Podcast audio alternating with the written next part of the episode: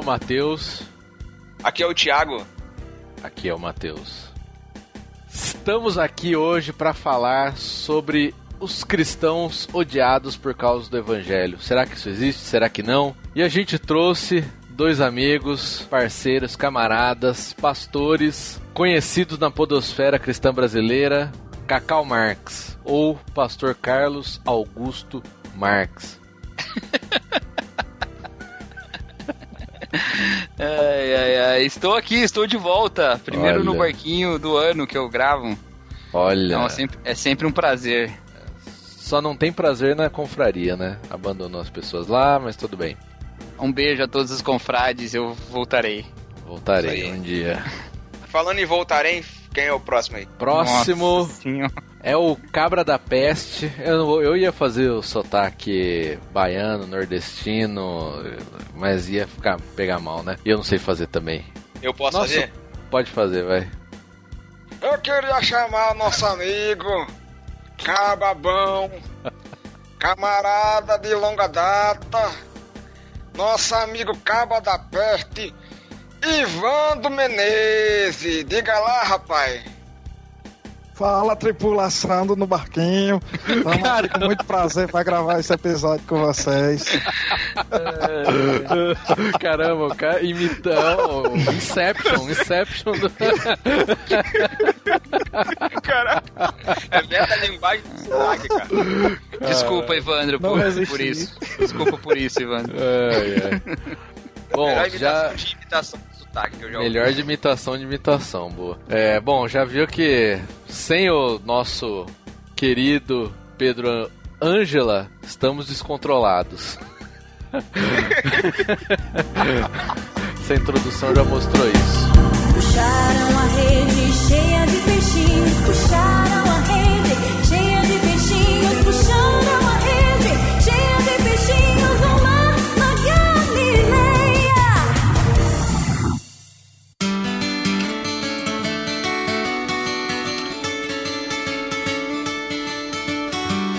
Estamos de volta e vamos começar a destrinchar esse assunto que volta e meia nós nos deparamos. Será que existe ódio hoje? Vamos falar do nosso país por causa do evangelho? Será que as pessoas nos odeiam por causa do evangelho? É isso que a gente vai discutir aqui hoje. Cacau, você é odiado por ser pastor cristão?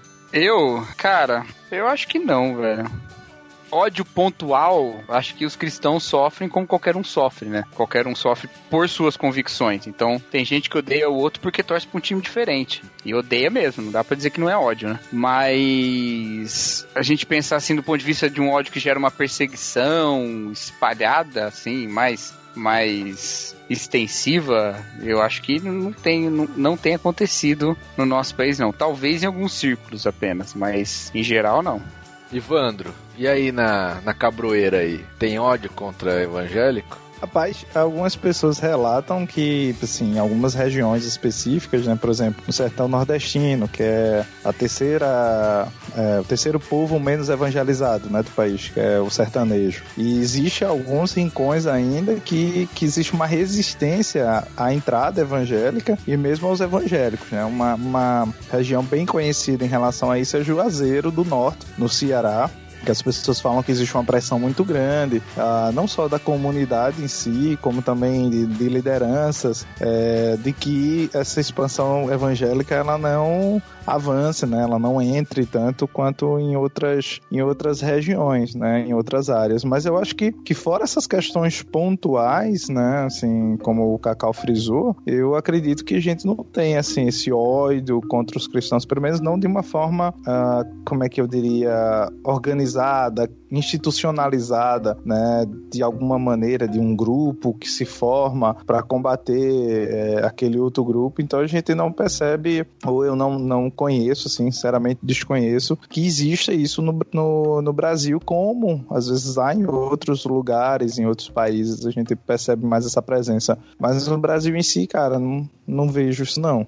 Mas vocês não acham que hoje em dia a gente vê mais gente se declarando contra, se, eu não sei se fazendo chacota, se por, por, por nós sermos evangélicos?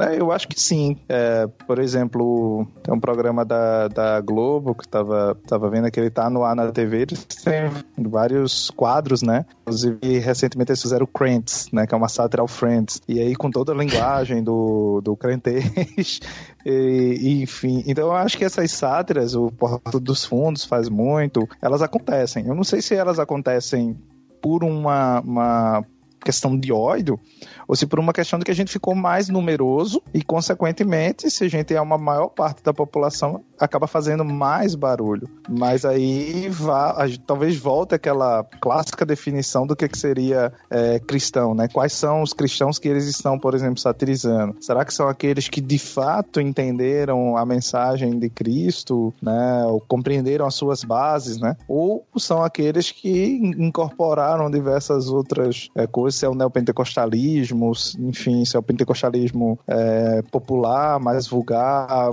que fenômeno é esse que de uma certa maneira vai incorporar assim esses trejeitos, que vai incorporar essa maneira de vestir, uh, de falar e uma série de outras coisas, essa gospelização toda, enfim, é, às vezes é um questionamento, mas ainda assim eu não sei se isso é um, uma até certo ponto uma sátira. E, e, aí obviamente uma alfinetada a um povo que se dói muito, muito facilmente, ou se isso seria uma canalização de ódio propriamente dito. Essa é uma dúvida que, a que pergunta, eu tenho. A pergunta que eu faço faço, de repente que pode servir para reflexão nossa, é se a chacota ou a ridicularização seria considerado ódio. Então, ó, tem uma coisa aí é, que a gente precisa é, pensar assim, em termos históricos, eu não sei se a gente sofre mais agora do que sofria antes. Porque o seguinte, eu lembro no passado você ter, por exemplo, a personagem da Dona Santinha na Praça Nossa, né? Onde... Ela era crente? Era, porque era ela falava do pastor. de crente? Quem ah, dava é? o golpe, é, quem falava lá, ó o golpe lá, a, a, pequenininha lá, era, eles estavam falando sobre o pastor, né? Sério, cara? Era, era, era. Cabeça porque ela parece agora, uma mano. carola, assim, católica, né? É. Mas era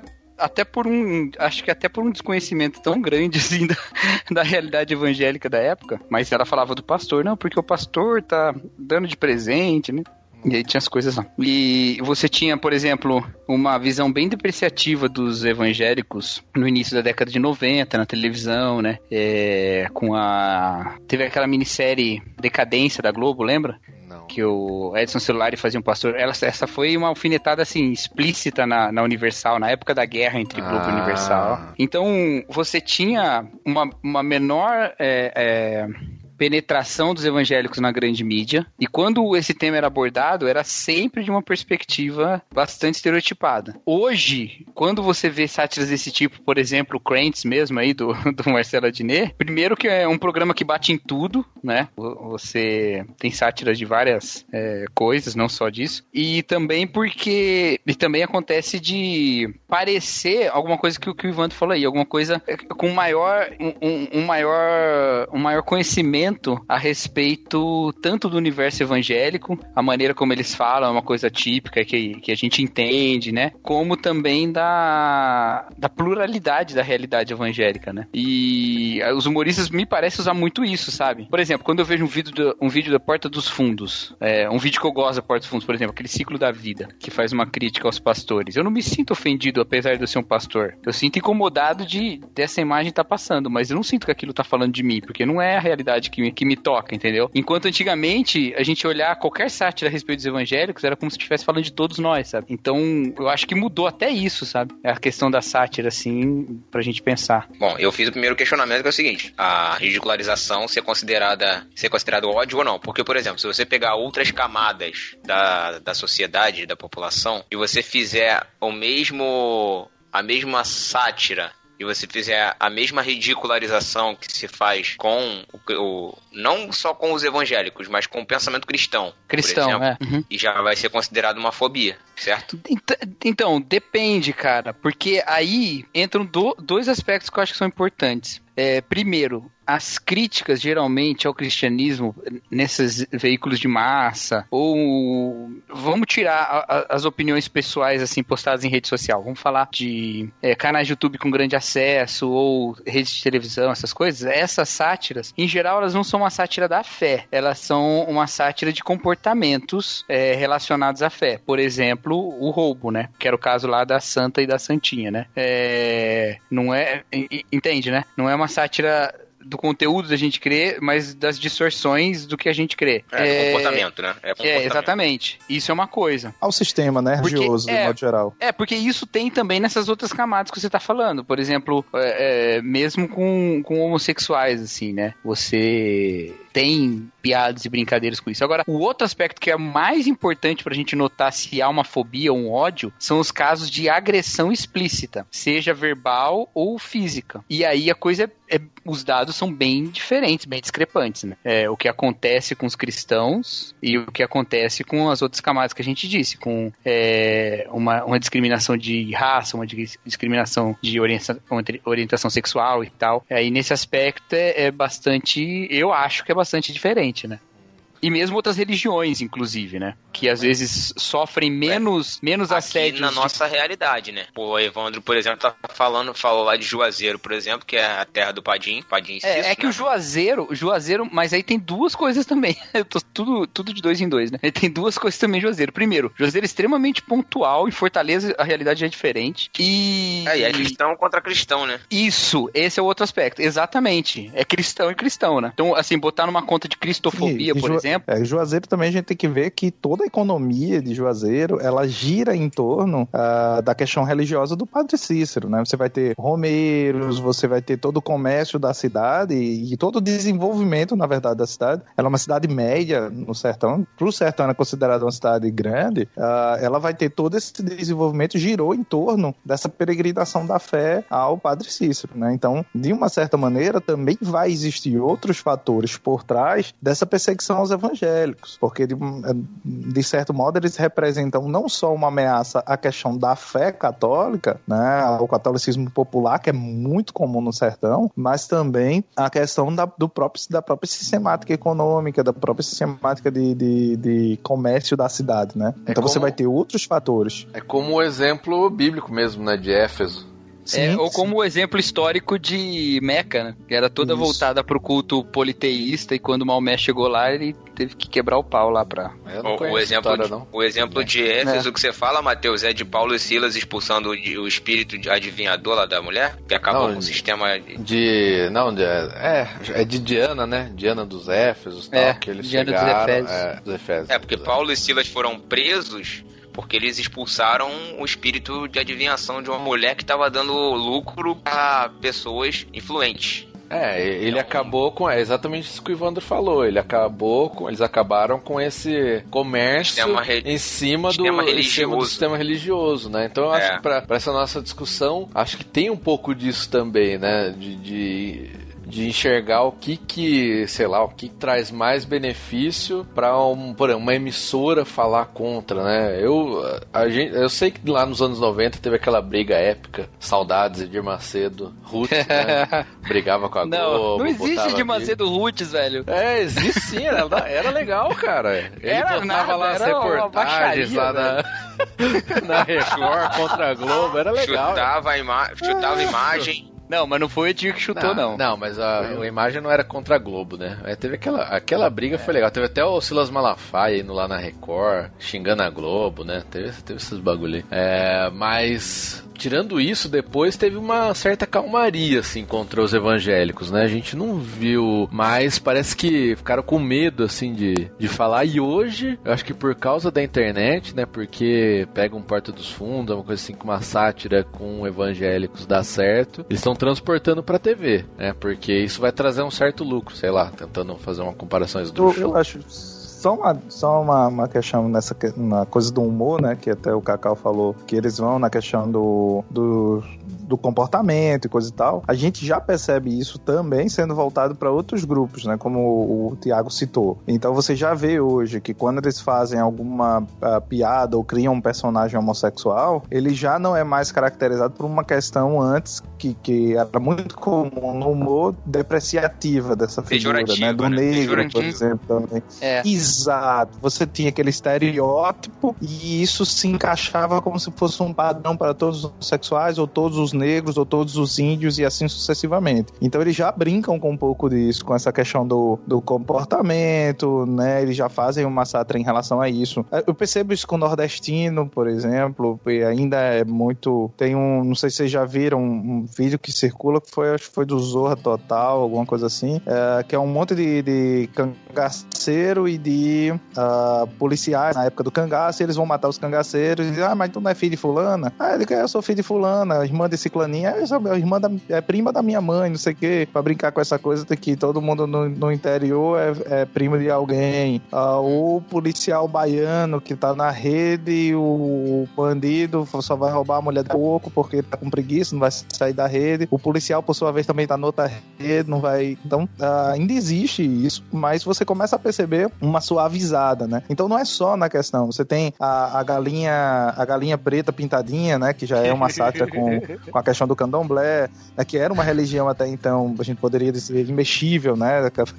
E que tem, que é muito bacana, e que eles, eles. Aí já é uma crítica também aos evangélicos, por mais que eles não percebam, que é essa sátira da coisa de transformar tudo em produto, né? Então você pega a galinha preta pintadinha e é meio que o gospel, né? Tanto que tem lá o nome da gravadora, que é da Umbanda, esqueci o nome agora, que o Adine criou lá. Enfim, você começa a perceber esse refinamento também na, na própria questão do humor, na própria questão da sátira, para que já não tenha essa acusação de você ter essa difusão de ódio, isso, aquilo, outro. Mas a gente vai ver, obviamente, os personagens que são evangélicos sempre ou muito caricatos, né? Ou ainda é uma realidade. A gente começa a perceber isso. Mas é, é esse, esse é questão central. Eu não sei até que ponto isso é motivado por ódio ou, ou sim por mera crítica, né? E aí sim, eu acho que talvez a maneira como isso seja construído pode sim semear ou de alguma forma na cabeça de alguém que já tem uma propensão a isso, um, um ódio ou mesmo um certo preconceito, né? Mais do que necessariamente um, um ódio de cara, mas uma distorção de que ah, esse cara é dessa maneira. Ah, às vezes eu, eu, eu brinco muito que às vezes eu vejo vejo isso no meu trabalho.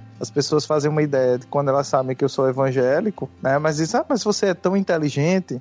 Então ficou uma, uma certa pecha de que evangélico é burro, é, tem que ignorante, ser burro, né? Entendeu? Exatamente.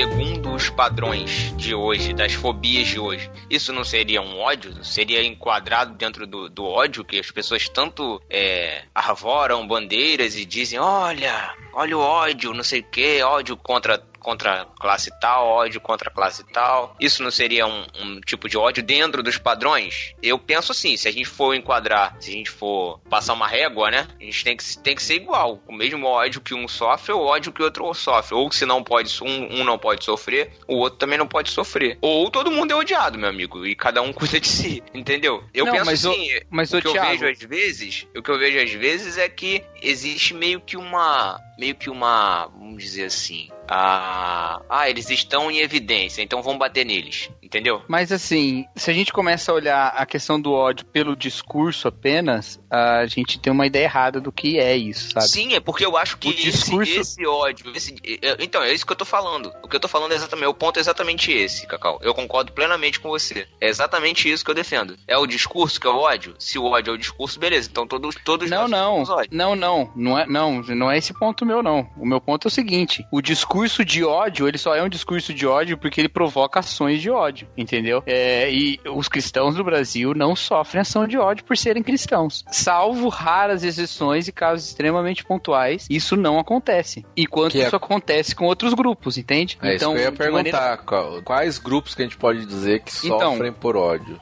Por exemplo, é muito comum, assim, é muito comum, a gente tem tido até um trabalho na escola a respeito disso, é, a respeito dos lugares de culto e a, as fachadas e as, as, expressões, digamos assim, urbanas dos, dos locais de culto de cada religião. Por que que terreiros têm que ser tão é, secretos nos seus símbolos em vários lugares? Porque eles sofrem uma série de, de, de atentados contra a sua liberdade religiosa. Isso aí não é segredo para ninguém, a gente sabe disso, né? Enquanto as igrejas podem ostentar o que elas quiserem, não tem, não tem problema, né? A igreja ostentar é. isso. E quando acontece, igual o cara que entrou lá na igreja em Minas lá e quebrou a santa, é cristão também de novo, né? Cristão contra cristão. Então, é, essas ações. Outros, a, a, questão racial, que no Brasil continua um problema muito grande, né? É, apesar do, das, da maneira como às vezes a gente tenta não encarar isso, mas é, acontece, né? Como sempre aconteceu. E a questão com os homossexuais, né? Continua tendo violência na rua, continua tendo agressão, continua tendo agressão em casa, continua tendo morte simplesmente porque a pessoa é homossexual, por nenhum outro motivo. E isso não tem nem por cristão. Tem gente que enfrenta lutas em casa por, por exemplo, se converter à religião de cristã Sim, protestante. Isso é importante, isso é importante isso. falar. É, cristão protestante, por exemplo. Mas, de novo, geralmente quem é que não gosta? Pais que são cristãos católicos. É raro isso vir, por exemplo, de um pai ateu, entendeu? E é. ainda assim. Marido, é... marido, marido, tem muito. Marido, exatamente. E qual é a é, violência? Qual é a violência, vamos dizer assim, nesse caso? É, é, é um, um corte de relação no máximo, entendeu? Não, não, ó, pode ser que alguns casos sejam mais do que isso, mas não tenho conhecimento que chega a uma violência física é, para além disso. É, um outro grupo que a gente acabou não falando é das mulheres também, né? Que sofrem violência, talvez seja o grupo no Brasil que mais sofre violência por ser, a, por questões de identidade, né? É, vamos dizer assim, se é, não sei se esse é um termo correto, mas talvez o que mais sofre hoje é a mulher, mais do que os homossexuais até. Não sei, né? É, mas, mas você não acha, Cacau, que muitas vezes esse ódio para esses grupos, mulheres, né, ódio às vezes por racismo, menos mais por exemplo, homossexuais e tal, não tá se hoje muito colocando na conta dos cristãos por causa da moral cristã que a gente tem estabelecida e aí isso gerou esse ódio? Você não, você não vê o pessoal falando isso? Tem, não, tem um grupo que vai dizer isso, né? Aí a gente, eu acho que o caminho é o seguinte, um, a gente reconhecer até onde isso é verdade, porque de novo, não é segredo para nenhum de nós, a gente não consegue negar isso. Houve sim, sistematicamente entre os evangelhos brasileiros, uma, uma um discurso frequente que denegria as religiões de matriz africana, as colocando na conta eh, diabólica. É, mas né? quem criou o chuta que é macumba foi o Padre Quevedo. Ah, não, não foi não. eu não sei. Eu não sei quem criou. Quem foi que criou? Não sei quem criou. Não, vamos, pedir pro nosso, vamos pedir pro nosso departamento de pesquisa apurar aí é, e a gente traz a resposta. Como é que é? É fact check, né? Mas. E, então, assim, então, em alguns aspectos, a gente tem que notar a nossa contribuição, né? E em outros não faz sentido, né? Em outros a gente sabe que não, que não parte daí. Agora, é, se isso existe e não é geral, é, eu acho que geralmente quando alguém vai falar, vai denunciar os problemas ou o discurso de ódio que, que permanece em determinadas igrejas cristãs, geralmente essas pessoas, pelo que eu vejo, elas são muito mais cuidadosas em fazerem distinção entre os, os cristãos do que são os cristãos em fazer distinção em outros grupos, sabe?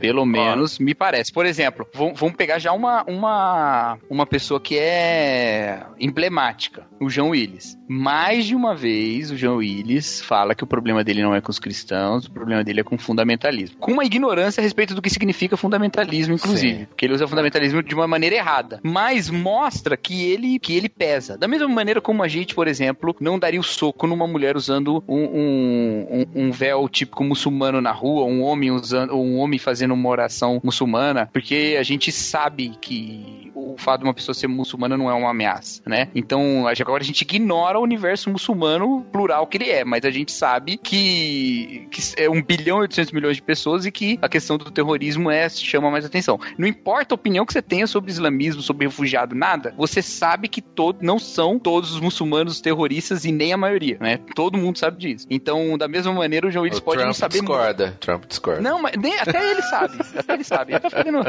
Até ele, sabe. Mas o, o, o João Willis pode desconhecer muita coisa sobre a religião cristã, mas ele faz a, as ressalvas, entendeu? Em vários momentos. E ele pode deslizar, e ele desliza feio em vários momentos também, falando sobre, sobre os evangélicos. Mas ele faz as ressalvas. Então, é, eu vejo mais isso, às vezes, dos que vão criticar os cristãos do que o contrário quantas e quantas mensagens já viu falando a respeito de, do espiritismo de matriz africana, que coloca todo mundo como escravos de Satanás mesmo, né? Assim, sem, sem ser uma abordagem teológica, sendo uma abordagem preconceituosa. Entendi.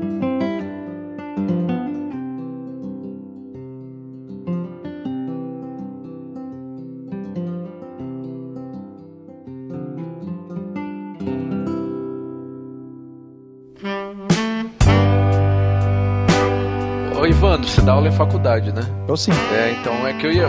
Isso que o Cacau falou, me surgiu aquela questão que não é. Não acho que não é só exclusiva aqui do Brasil, mas a gente vê no mundo inteiro. Inclusive, tivemos um filme excelente a esse respeito, que é Deus Não Está Morto. filme ótimo. Nós temos um episódio, assista lá, bacana, crítica. é.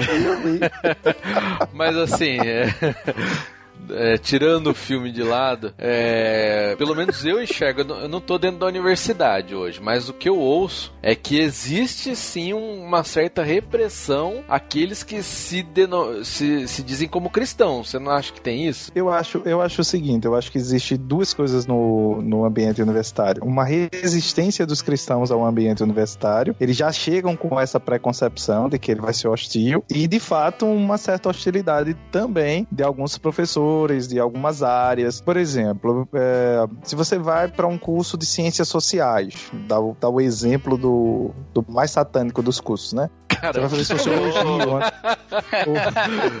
e agora os discípulos que Não, fazem... na boca das pessoas, né? Enfim, ah. você vai fazer sociologia, você vai fazer antropologia. É, são dois cursos, História. por exemplo. História. Da história você vai virar esquerdista, você não vai deixar de ser crente. Ah, não, mas Diferente. você virou da esquerda, ah, você vai mas... deixando de ser cristão aos poucos, né? então, esses cursos, por exemplo, eu li uma, uma tese de doutorado uns anos atrás. Foi feita uma pesquisa nessa tese, por exemplo, com os alunos que eram e que tinham alguma crença religiosa quando eles entraram no curso. E eles foram ao longo do curso fazendo essa pesquisa. Novamente, no meio do curso, voltaram a ser entrevistados e no fim. E essa tese chegou à conclusão de que, por exemplo, esse é um curso secularizante, né? A expressão que eles usam é essa. E é um curso em que as suas crenças, elas de uma certa maneira são conflitadas, elas são é, postas pela própria questão do, do, do, relativismo que existe na antropologia, né, do, do Strauss, depois você vai ter a, a própria questão das discussões, a, da própria sociologia da religião, que vai é, colocar tudo num, numa espécie de mesmo patamar, então todas as religiões, de uma certa forma, elas obedecem certos padrões, enfim. Então você tem esses desafios, sem dúvida nenhuma, então você vai ser confrontado, é mesmo que você fazer biologia e achar que quando você for fazer biologia, o professor ele não vai falar em evolucionismo, né? Ele vai falar em criacionismo. Então existe, é, sem dúvida nenhuma, porque a, a, linguagem científica, em algum momento, né, o conhecimento científico, em algum momento, ele conf, vai conflitar com as posições religiosas que você passa a ter. Então, a depender de como essas convicções elas existem em você e a maneira como você lida com elas e aceita, por exemplo, os outros discursos que existem, aceita quando fala entre aspas, uh, ouvi-los, né, e sem abalar a sua fé, então você vai ter essa, essa,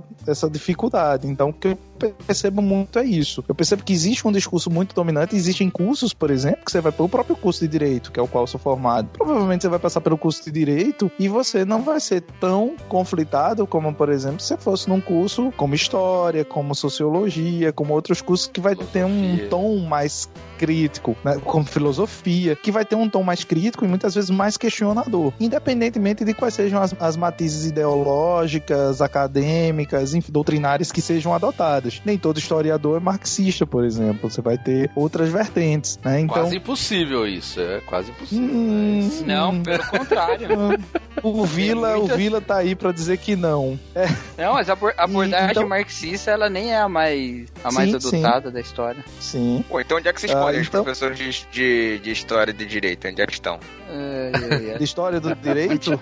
Um dia Não, a gente faz esse professor episódio. Um dia a de gente faz direito, né? São de direita, eu não conheço nenhum. Um dia, um dia a gente faz esse Cara, episódio do, do Globo Repórter aí.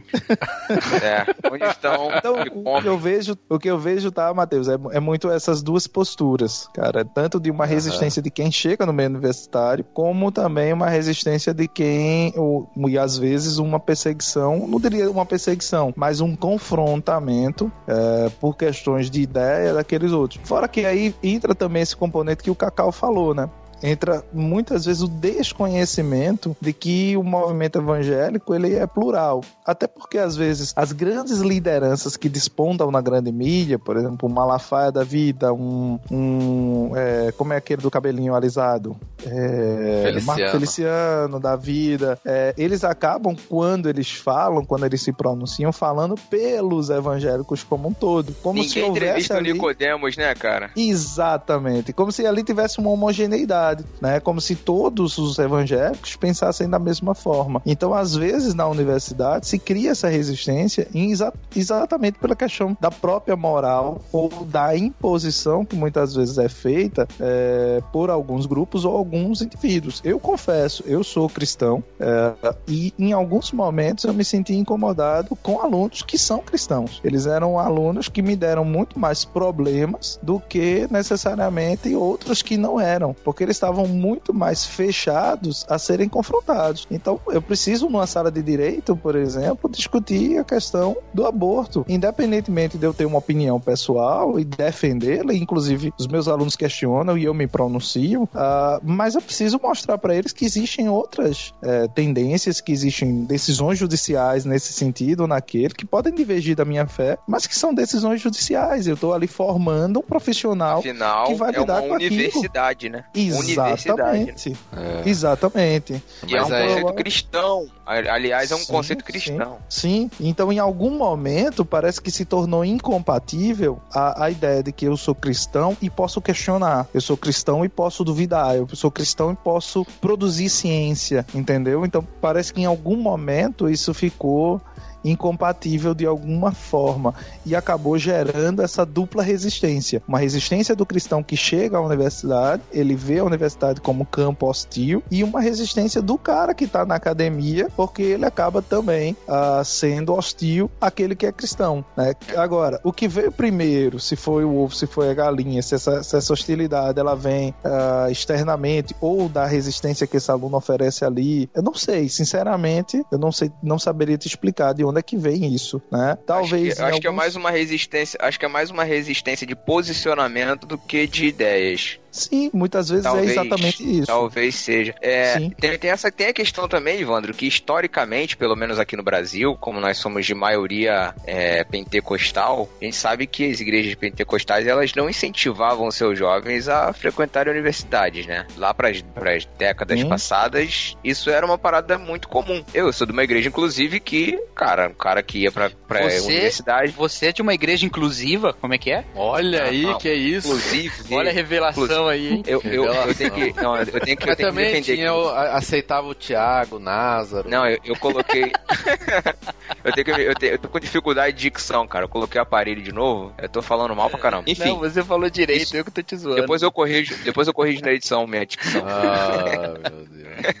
Então, mas é, historicamente as igrejas não incentivavam os jovens a irem pra universidade. Então, essa, esse meio que esse, esse preconceito daqui pra lá, e aí o preconceito de cá up de lá pra cá. Não tem nada a ver com a Dilma, não, mas é, é isso. Parece que daqui a gente tem um, um preconceito e eles lá têm um preconceito também com a gente. Mas eu É, mas- começo a enxergar, eu começo a ver no futuro, porque isso na verdade não começou agora, isso já vem de muito tempo. Por exemplo, teologia era uma faculdade, era, uma, era considerada uma cadeira na universidade há muito tempo. Depois a teologia foi jogada para escanteio e foi, ah, vai pra lá. Aí foi substituída, depois virou ciência da religião. Aí aos poucos veio galgando de novo, a ciência da religião veio galgando seu espaço dentro da universidade. Mas, se você olhar historicamente dentro da universidade, você vai ver que existe sim uma rejeição pro pensamento religioso. Entendeu? Os pressupostos da universidade já são preconceituosos com relação à, à religião. Entendeu? Vocês não enxergam isso, não? É, mais ou menos. Eu, eu, acho que, eu acho que você tem uma, uma certa razão do que você está dizendo. Até porque talvez a universidade ela foi, com o tempo, se construindo em cima do pensamento científico que,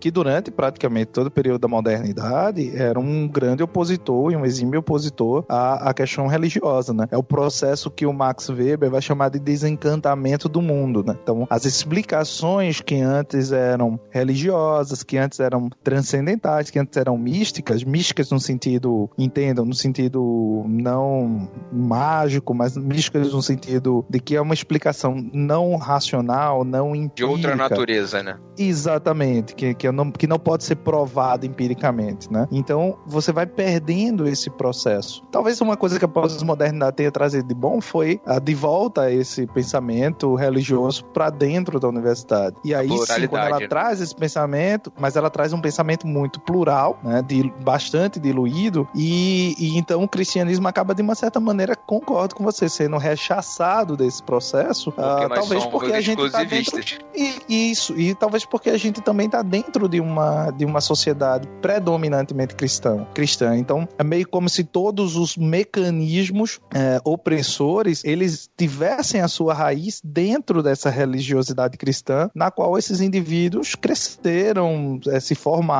foram concebidos, e, e aí vai tendo, obviamente, esse discurso contrário, vai tendo o discurso de que a homossexualidade é pecado, vai tendo o discurso de proteção à vida, vai tendo todo um discurso de coisas que a gente defende, a coisa da submissão feminina, que é bem controvertida, as interpretações são bem diversas, mas que na maioria das vezes vai ter um sentido de mulher que, que tem que estar abaixo do homem necessariamente, que tem que, que exercer funções do lar, né? Ah, e isso tem que ser prioritário ao campo de trabalho, né, a uma carreira, a uma profissão. Então você começa a ter toda essa reafirmação que vem, que é muito pouco, é, talvez, em alguns, nesses, em alguns desses costumes, muito pouco religiosa e muito mais conservadora né? Uh, do que necessariamente cristã. Não estou falando da questão do aborto, não estou falando da questão da homossexualidade em si, mas dessa, dessa, por exemplo, dessas posições de que a mulher não pode trabalhar. A gente ainda escuta isso dentro de igrejas, né? Então é bom que a gente fale isso, que isso, esse discurso ele ainda é proliferado. E muitas vezes o cristão que incomoda na universidade não é o cristão que lê a Bíblia, não é o cristão que, que sei lá, que consome o Tim Keller, não é o cristão que, que consome o C.S. Lewis, Lewis, que Lewis né, que consome é, podcasts que tem uma formação teologicamente mais apurada, né, que tem um, um, pensar a sua fé. Mas muitas vezes é aquele cristão que vem dessas igrejas é, mais, mais mágicas, mais místicas, que desprezam a teologia, que desprezam o bom ensino bíblico, a boa pregação, enfim. Uh, esse cristão que tem uma formação muito mais propriamente, uh, como é que eu diria, de jargões, de de, comportamentos, não há uma, uma mudança de mentalidade, há tão somente uma mudança de hábitos. Então, Resum, você tem resumindo, uma... é o cristão, é o cristão que assistiu Deus não está morto e achou maravilhoso. Isso, mais ou menos isso, entendeu? Então é esse, esse cristão que vai começar a criar uma resistência. Ah, qual é o ponto negativo de um filme como Deus, Deus não está morto fazer sucesso? Ah, o ponto negativo dele é exatamente que ele reforça a, a percepção ou a ideia de que a universidade ela é necessariamente hostil a quem é cristão, entendeu? Então é de fato um ambiente que é complicado você é, demonstrar a sua fé, é, porque as pessoas ali muitas vezes elas não estão interessadas. Então, os meus colegas de trabalho não estão interessados nisso. Então, vai haver um espaço ou um momento, pode haver esse momento de uma conversa, de um momento de descontração que a gente possa tocar nesse assunto fé e aí possa dialogar, possa conversar, enfim. Mas é, é, é bem, é bem complicado. Eu, eu falo isso por é. experiência própria, né? Então, às vezes é complicado. É complicado, às vezes, até você se posicionar diante do aluno também, porque ele já passa a ter essa preconcepção de que você é dessa maneira, de que você é dessa forma, entendeu? E tem, tem coisas que são muito engraçadas. Ano passado me aconteceu uma coisa, não devia contar aqui, mas enfim, eu vou contar, uh, que eu fui convidado para dar uma palestra uh, no, por uma igreja e esse convite veio no sentido assim, ah, vamos falar porque nós somos contra o aborto. Então essa era a ideia. Então convidaram pessoa do direito, convidaram, que fui eu, convidaram uma pessoa da filosofia e convidaram um pastor, para cada um dar a sua perspectiva. Sua, Mas nem te perguntaram sua... se você era realmente contra. É, não, eu... não, não teve essa pergunta, por exemplo. E aí, uh, eu fui, mas eu fui numa boa, me posicionei, falei qual era a posição do direito, eu fui convidado para falar sobre qual era a posição do direito, então eu falei qual era a posição do direito, e em síntese eu disse, ó, oh, o direito não tá nem aí. É. Ele hoje diz isso, amanhã ele vai dizer aquilo, vai dizer uma coisa completamente. Então hoje é proibido, amanhã pode não ser. Então, pro direito, esse, esse, essa, esse peso de moralidade não existe. É uma uhum. lei, né? Então ela regula aquilo, independentemente de moralidade ou de questões. E eu fui explicando isso, fui explicando os casos que, que, que eram é, legais, né, hoje, os casos que porque era que era vedado, expliquei todo o histórico, enfim, daquela palestra e tal. Depois da, do coisa, eu descobri por um amigo que os, os, alguns meninos que estavam organizando essa palestra e eles estavam conversando entre si e esse amigo ouviu. Eles estavam preparando uma pegadinha para mim, perguntas capciosas que era para eu cair, porque eles achavam que eu ia chegar lá e ia dizer: ah, não, eu sou a favor. E por que toda essa confusão? Porque eu tinha uma aluna em sala e a gente teve uma, uma, um debate sobre essa questão é, de aborto em sala de aula e nessa questão, e normalmente quando eu estou em sala de aula, eu brinco muito com a questão dos argumentos argumentos. Então, quando um aluno diz a mim que é contra, eu começo a falar oh, por que ser favorável, né? Para ver se o argumento dele uhum. funciona. E vice-versa. Quando ele diz que é a favor, eu vou e faço o contrário. Para que eles mesmos reflitam sobre os argumentos ou desenvolvam os argumentos que levam eles a ter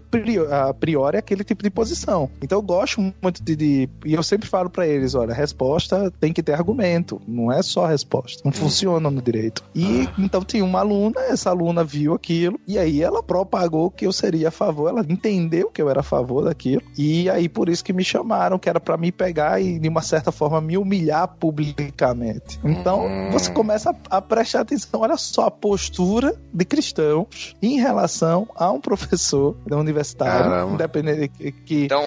na cabeça dela era cristão, mas eu não tinha um testemunho de cristão ali enquanto eu estava fazendo o meu trabalho. É, é aquela coisa assim, eu, já que eu sou professor, eu não posso falar quais são as vertentes que existem de pensamento. É como dizer dizer para um marceneiro que ele tem que tratar a madeira diferente, tem que tratar a madeira como pedra, porque ele é cristão e precisa tratar aquilo como pedra e não como madeira, entendeu? Então, às vezes você cria uma sistemática de que no desempenho do meu trabalho, eu não tenho que fazer aquilo com excelência para glorificar a Deus, eu tenho que fazer aquilo é, evangelizando para glorificar a Deus. Então você hum. cria muito esses padrões de que eu só sou cristão se eu tenho sempre essa postura. E se eu não tenho essa postura, então eu não sou cristão, né? Então é, é, você foi odiado, você foi odiado por causa dos evangélicos. Não foi odiado mas, por causa dos evangélicos. Não por causa dos evangélicos. Pelos é... evangélicos, né? É, mas não, eu, eu por acho causa que... dos evangélicos, eles são a causa. Mas eu acho que muito dessa disso aí que acontece na faculdade mesmo, e acho que você falou um ponto legal, é que o cara já entra com a predisposição, mas por que também? Porque ele não teve essa formação é, na igreja, né? Ou em casa, dos pais cristãos, de ter esse pensamento crítico, de saber lidar com contra-argumentação. Então o cara já vai despreparado para lá, né? Então ou ele vai se esconder, ou ele vai disparar os argumentos em cima do que ele acha, e aí vai pegar uma pessoa muito ou mais mais preparado vai, e vai levar. Ou vai ficar uma... louco, vai, ou vai ficar louco, ou vai abandonar a fé. Vai abandonar a fé, tem essa, isso daí, mas por quê? Porque não, porque não tá preparado. Vezes, e sabe uma coisa que é, que é interessante? É, é, que às vezes a gente. Eu tenho filhos, né? Tem, tem um casal. Então é, é normal que a gente, pelo fato de ser cristão, a gente vai à igreja, faz amigos tal, que a gente ande entre si. Então fica tudo muito homogêneo, né? Eles convivem uhum. com filhos de crentes, na intimidade fica tudo muito homogêneo, porque a gente acaba não convivendo nesse, nesses outros ciclos com pessoas que são diferentes. Né? A gente não convive, por exemplo, com um casal homossexual e os filhos deles. A gente não convive, sei lá, a gente é branco, a gente não convive muito com pessoas negras e assim vai. Então, às vezes acontece isso, né? O que é normal, não tô dizendo nenhum absurdo aqui. E quando o aluno, quando esse, esse jovem vai para a universidade, ele se depara com um mundo que é muito diverso, que é muito além dessa, dessa pequena fronteira onde ele foi criado de igreja e aquele pequeno ciclo de amigos, entendeu? Se ao mesmo tempo isso é muito benéfico, e é benéfico você ter essas amizades que, que a gente tem, porque os filhos acabam se fortalecendo de alguma forma, de alguma maneira, inclusive dentro dos seus pressupostos de fé. Né? Em, em, tese, isso aconteceria, né? Se essas pessoas, obviamente, elas ensinam os filhos isso, né? Nem todas acabam ensinando. É, mas às, vezes a gente também perpassa para eles esse olhar uh, de estranhamento sobre o diferente. E aí, a, ao invés a gente ajudar a construir pontes, a desfazer as fobias, né, que o Tiago citou, a gente ajuda a reforçar essas fobias, né? É bom que se diga, as fobias elas são sempre frutos de uma cultura, elas são sempre frutos do tempo, né? É uma coisa que historicamente se desenvolveu. Então não dá para falar de uma hora para outra como às vezes eu uso, ah, crist, cristão, cristofobia. No Brasil isso não existe, porque os cristãos sempre foram maioria, nunca foram uma minoria, né? Sempre tiveram uma situação é, historicamente de, de privilégio, né? A gente nunca teve, uh, por exemplo, na posição que alguém que é da Umbanda vai estar, que é minoritária, que é, é, sofre um preconceito, né? Por mais que os crentes durante um certo tempo tenham sofrido com esse preconceito, mas isso se desfez. Então você muitas vezes, na maioria das vezes, você olha o católico, ele olha para o crente, ele não tem esse estranhamento, ele não enxerga o outro assim tão diferente. Como quando eu católico, ou como eu protestante, quando eu olho pro cara da Umbanda. Eu já passo a ter um discurso de demonização, eu já passo a ter um discurso, enfim, e aí vai sendo diferente. Então, às vezes, isso oh. também acontece. Quando, essa, quando fica só nesse meio que você chega na universidade. A universidade assusta, cara. Sinceramente. Oh. Assusta muito. Me assusta.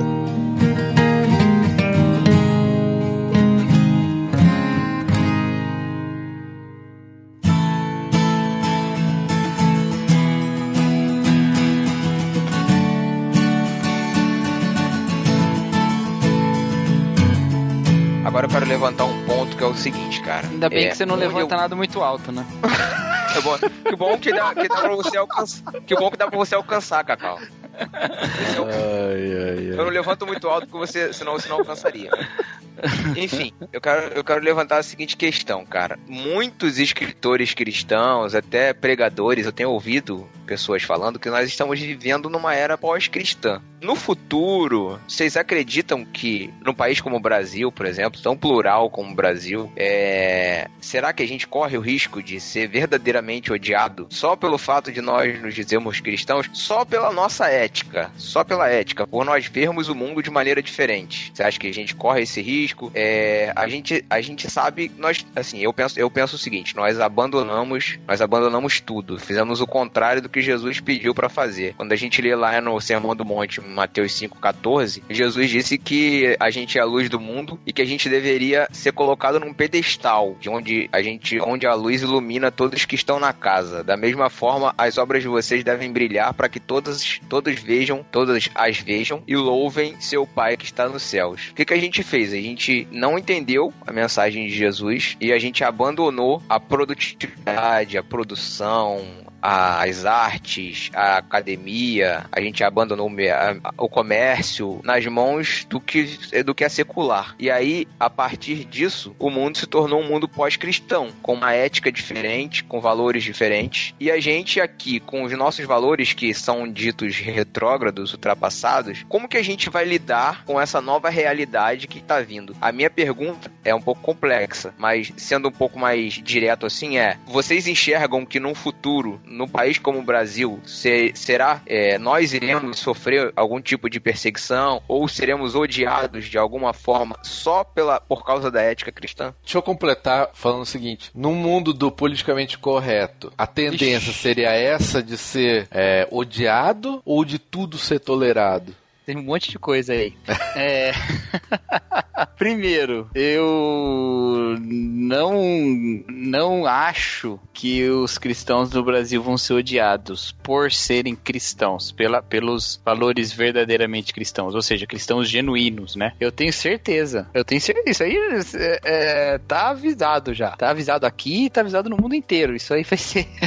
não, não, eu acho que a gente tem que parar um pouquinho de, de querer protelar isso, cara. Isso vai vir e acabou. E Jesus mandou a gente se animar quando vier, porque tá chegando a hora, entendeu? É... é... agora, não acho que isso tenha nem a ver com a gente sair do espaço público ou não. Eu acho que muito disso é da gente entrar de maneira errada no espaço público, inclusive. A gente tem uma, uma vocação pro underground, sabe? A gente tem vocação pra catacumba. Não tem muita vocação pro holofote, não. Eu tenho pensado assim. É... Sobre o politicamente correto, cara, não sei. Muitas coisas do politicamente correto são coisas que de fato são corretas é... e que a gente deveria prestar atenção, sabe? Muita gente às vezes quando vai criticar o politicamente correto e fala que o mundo tá chato, tá querendo só uma liberdade para poder defender o outro e a gente não deveria compactuar com isso. Agora, o mundo caminha pro seu, com as suas pernas para onde ele quiser ir e a igreja continua firme no caminho, né? E uma hora o mundo, a, a cultura do mundo vai se opor veementemente à cultura cristã, que até hoje parece que vive no nosso país em certa trégua, e o que o mundo chamar de correto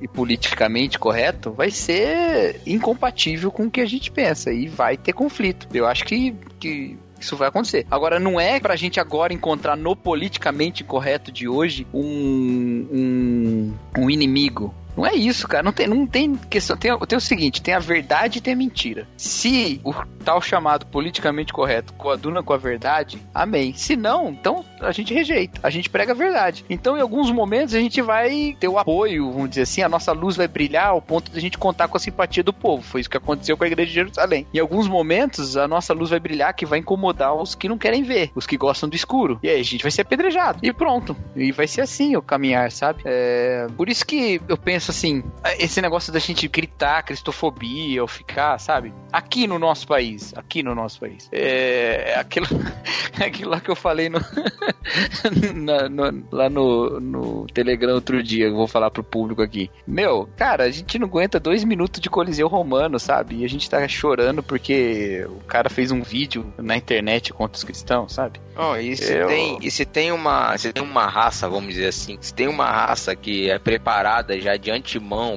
para sofrer perseguição e ficar feliz com isso, é a raça dos cristãos, né? Não tem jeito, o seu, o seu Messias sofreu até a morte.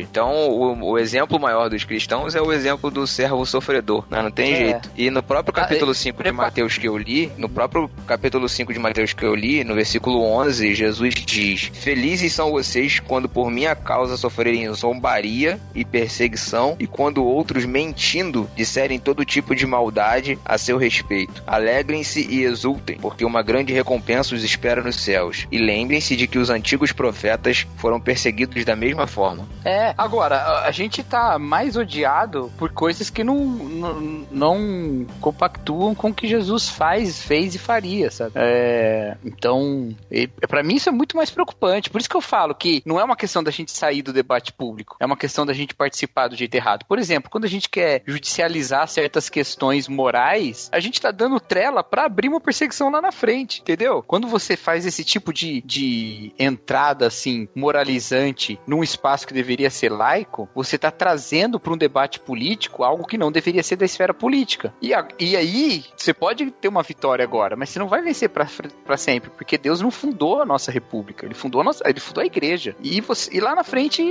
vai se voltar contra a gente. Isso eu tenho certeza, sabe? A gente abriu a porteira para isso aqui no Brasil. E agora, estamos preparados também, estamos avisados, a gente morre, não tem problema. A gente não vai matar ninguém, não, mas morrer a gente morre. E tá de boa, vamos embora, sabe? É, acho que é meio isso. Agora, no mundo todo, não resta nenhuma dúvida de que os cristãos são extremamente perseguidos, que eles sofrem por serem cristãos, entendeu? Um cristão que morre na mão do Estado Islâmico lá, ele não tá morrendo porque ele tava numa guerra contra o Estado Islâmico ele tava morrendo porque ele é cristão. Tem, tem, entendeu? É, é cristofobia de fato. É, é, assim, se a gente pegar dados, né? Inclusive quem acompanha a missão Portas Abertas é, é bem legal uhum. que eles informam isso, né? O, o, cristianismo no mundo ele é realmente a religião mais perseguida. Uhum. número aqui que eu tô lendo de cada cinco pessoas mortas por motivos religiosos, quatro são cristãs. E em 81 países é, tem perseguição e dizem o um número de 200 milhões de cristãos. Então, no mundo, sim. No mundo, principalmente, acho que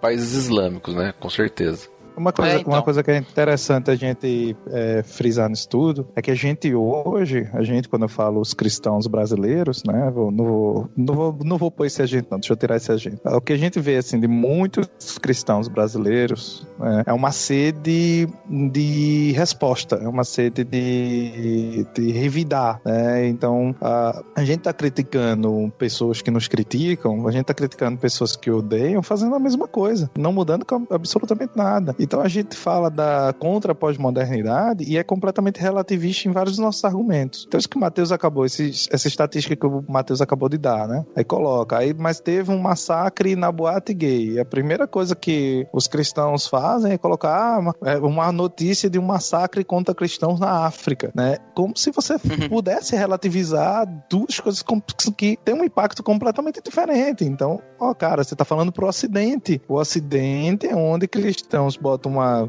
tipo, você tá falando dos Estados Unidos, então um exemplo. É o lugar onde cristãos põem uma roupinha branca, põem uma capinha e sai matando o negro. E quem faz isso? Os cristãos. Então a gente tá falando de, de um, de um Ocidente em que o cristianismo é maioria e ele é predominante. Seja no, na forma de catolicismo, como é na América Latina ainda, seja na forma do protestantismo, como vai acontecer na América do Norte. Então não dá para você é, fazer. Ah, então, ai, mas eu sou contra a pós-modernidade. É, e você tá sendo pós, tão pós-moderno no seu argumento. É, você é o João Willis que, que põe uma notícia aí, vamos lá e vamos, não sei o que. Então tem muito essa coisa da, da sede de, de responder e de responder sempre da mesma maneira, da mesma forma, ou usando os mesmos argumentos. Então a gente começa a perceber que não há essa diferenciação. E como o Cacau acabou de, de, de frisar, né, o, esses cristãos que são mortos, essa igreja perseguida, mundo afora, ela é perseguida por uma identidade cristã, ela é perseguida pela própria afirmação de ser cristão. Não é porque ela está dando resposta, não é porque ela está é, perseguindo os outros, não é porque ela está fazendo vídeo de resposta ao cara que falou do cristianismo. É simplesmente pelo fato de ela ser cristã, da pessoa se dizer cristã. Esse já é o grande desafio, entendeu? E, e afirmar a sua própria fé diante dessas perseguições. Então, às vezes, a gente fala, não, é, ah, esse pessoal que é, que, que é protegido pelo politicamente correto, isso é mimimi. Mas a gente age com os mesmos mimimis quando o negócio, quando o vídeo do Porta dos Fundos é contra a gente, entendeu? Então tem muito dessa, dessa coisa de você uh, não se perceber igual ao outro. E, a, e essa incapacidade de ter empatia, né, é, eu acho que é, que é perturbadora. Então talvez muito da perseguição que a gente possivelmente sofra, né, e perseguição tô pondo aqui entre aspas, não se dá porque a gente é cristão, mas se dá porque a gente é tão igual, hum. só que usando um outro pressuposto, né? Então muitas é, vezes a, a, o ódio é voltado contra a nossa hipocrisia e não contra o fato de sermos realmente cristãos. Então, é, essa, essa é, é uma coisa que às vezes eu percebo. Eu, eu acho até que há espaços em que essa perseguição permanece, assim, essa perseguição, essa discriminação permanece. Acho que há espaços, sim, é, no Brasil em que a gente vê uma, uma resistência a, a, a um posicionamento de, de, um cristianismo ortodoxo mesmo e tal. É, mas esses, esses espaços, em, em geral, eles são espaços onde já se adota uma ideologia que se opõe ao cristianismo, entendeu? Então, há certos movimentos sociais que envolvem muito mais a, a, a um pensamento que já historicamente é oposto ao cristianismo, onde ali há uma resistência a qualquer cristão que queira é, participar daquela causa. Mas é, é como você, por exemplo, crente, querer frequentar uma outra religião é, é, com a sua. sem mudar o que você pensa e tal, é, é, man, mantendo as suas práticas e tal, sem, sem mudar, só porque você se interessou por um aspecto dela, sabe? Então, é quase que um conflito religioso, já que as ideologias muitas vezes são quase religiosas, né? É, então, isso acontece mesmo. Isso causa certos entraves, porque alguns desses movimentos acabam dominando certas coisas. Por exemplo, é, para dar um, um, exemplo assim que é bem polêmico, mas a gente não vai gastar tanto tempo nele, eu acho. É, é o trabalho missionário entre os indígenas, por exemplo. Né? Quem deu autoridade, o Ivandro tem é. compreensão legal mais disso, mas quem deu autoridade, por exemplo, de uma de nós é, é, tutelarmos a cultura indígena a respeito de que tipo de informação ou conhecimento eles podem ter contato ou não. Eu tô falando dos que já estão integrados ou que já estão é, é, em contato com o homem branco, sabe? É, mas mesmo assim, os missionários relatam extrema dificuldade de fazer o seu trabalho dentro da lei, sabe? Então, eu não acho, eu, eu, eu nunca, nunca estive nessa situação, mas eu acredito nesses testemunhos, que eu acho plausíveis de que nesse momento ser cristão pesa contra você, sabe? Há uma, uhum. uma indisposição em algumas esferas disso. Então, acho que há, mas nem se compara com quem sofre violência, entendeu? Então não dá pra chamar de cristofobia isso, sabe? é, eu acho complicado, sabe?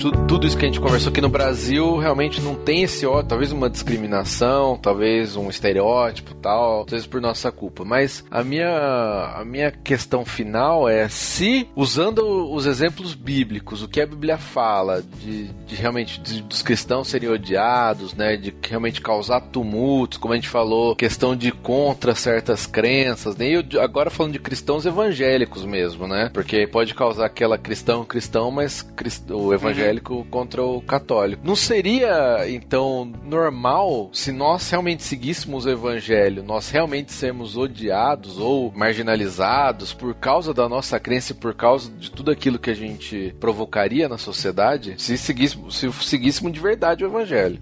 Eita!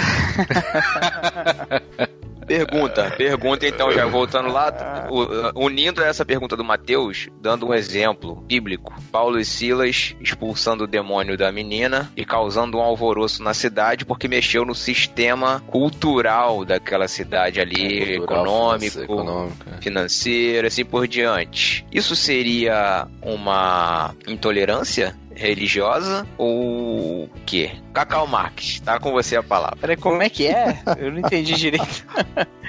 o que, que seria uma intolerância religiosa? Não, seria uma intolerância. Seria uma, seria, uma, seria, seria uma intolerância o cara mexer Mas... no, no, no, no, sistema, o cara expulsar um espírito da, da mulher que tá ah, mexendo entendi. na cultura. Ele mexeu na cultura ali, ele acabou com, com, com uma parada que movimentava a economia, influências, política, empregava as pessoas. E aí? Não, Seria cara, uma intolerância? Da parte dele? Da parte, da parte de, Paulo de quem tá Silas? Não, não, cara, porque é aí que é o negócio. É, a gente não seguia por esses conceitos. É, é, esses conceitos, no mínimo, eles formam a maneira como a gente se faz é, pelos outros, sabe? Porque é que eu não preciso é, adotar um tom combativo e ofensivo para falar com alguém que discorda de mim, é, ou, me, ou, se você preferir, me adequar ao politicamente correto para ter certa penetração de, do evangelho em alguma área da sociedade. Porque eu me fiz de tudo por todos, entendeu? Não porque eu sou guiado por isso. Agora, no momento em que eu preciso decidir entre agradar a Deus e os homens, é agradar a Deus. E se eu preciso libertar uma vida que está aprisionada pelo inimigo, eu vou libertar. Eu vou,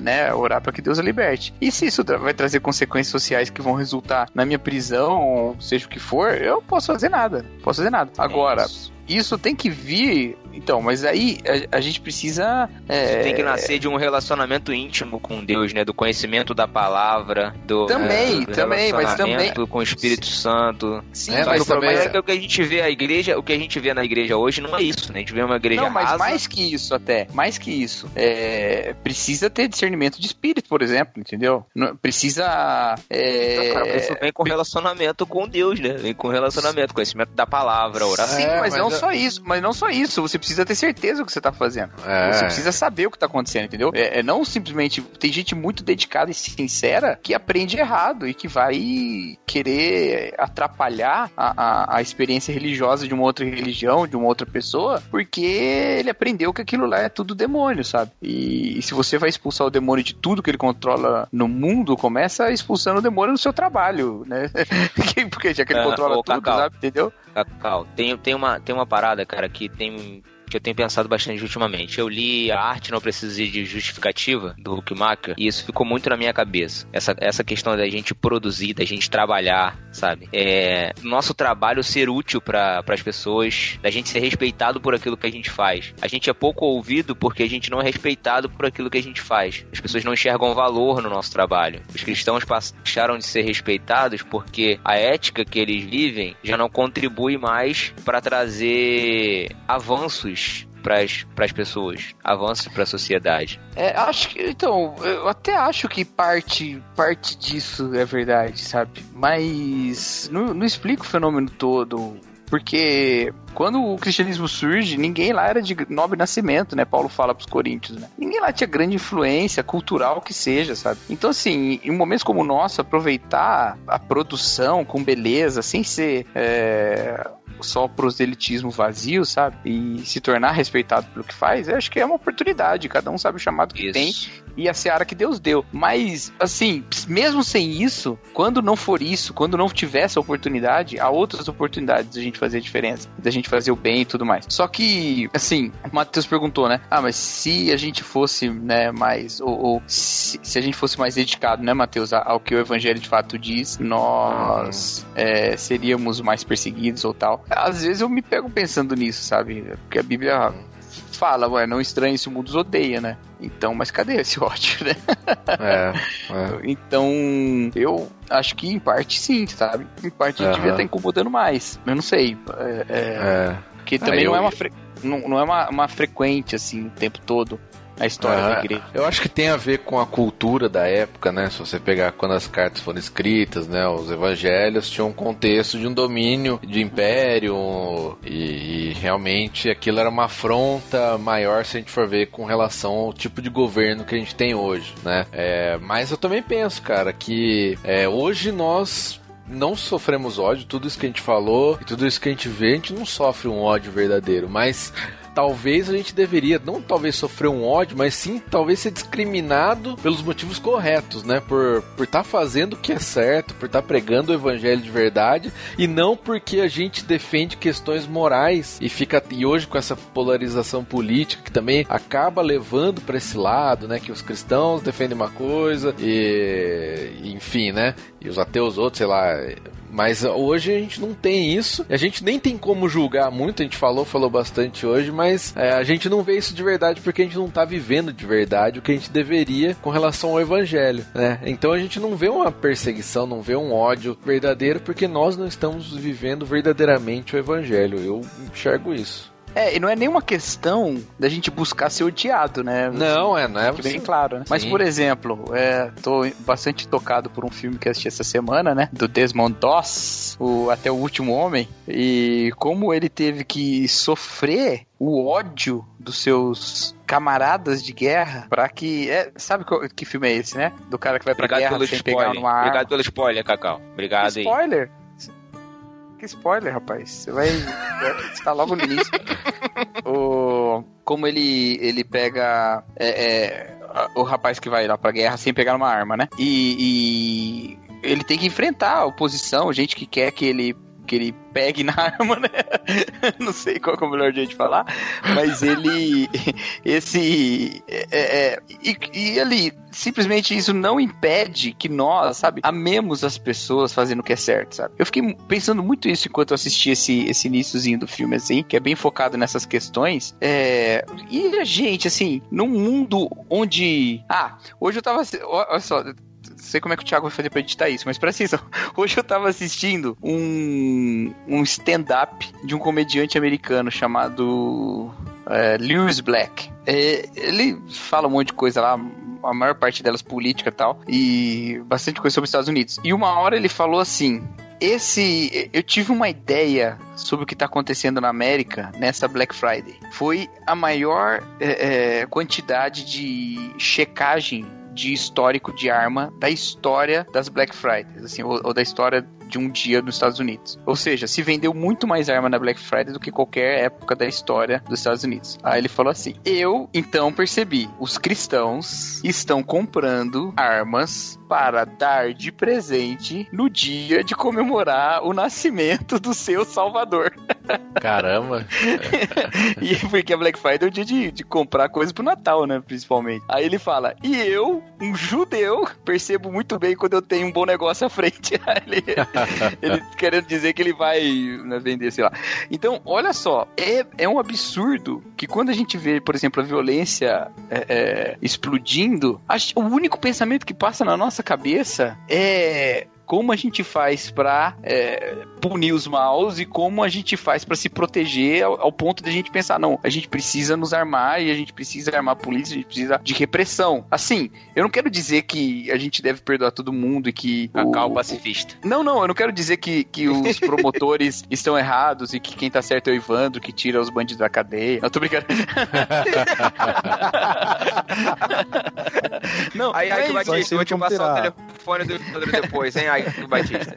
não, é, não é isso, mas assim, a gente tem uma crise na nossa justiça, a gente tem uma crise no judiciário, o nosso judiciário não é justo por uma série de motivos, né? Uma série de problemas que vai de burocracia a questões de, de vários níveis, né? Mas mais básico que isso é de que lado o cristianismo se coloca. E ele se coloca do lado da vida. E a gente não pode simplesmente pensar assim: olha, é, que matem os bandidos, sabe? A gente tem que falar: qualquer morte é uma morte triste, seja de quem for. Então, e, e- seja justa que for, entendeu? Do ponto de vista legal, uma morte por legítima defesa não deixa de ser uma morte triste. Ela é justa do ponto de vista legal, mas ela é triste. Pra gente, ela é triste. Ela tem que ser sempre triste. A gente tem que lamentar tanta morte no nosso país. A gente precisa ter uma cultura de paz. A gente precisa ter uma cultura de combate a isso. E a gente é absolutamente irrelevante nesse assunto. E como que a gente pode ser tão relevante? Então, assim, eu, eu pensei nisso a partir de um filme que tem a ver com, com guerra e paz, mas em vários aspectos, sabe? Da, da, da cultura. É, a gente não tem a inserção que a gente deveria ter das nossas práticas, fazendo diferença de fato, sabe? E eu acho que o dia que a gente fizer isso e que a gente mexer com os poderes que se beneficiam desse caos, esse dia a gente vai sofrer perseguição dos poderosos. É esse o dia Aí, que vai chegar. aí Jesus manda vender a túnica e comprar uma espada.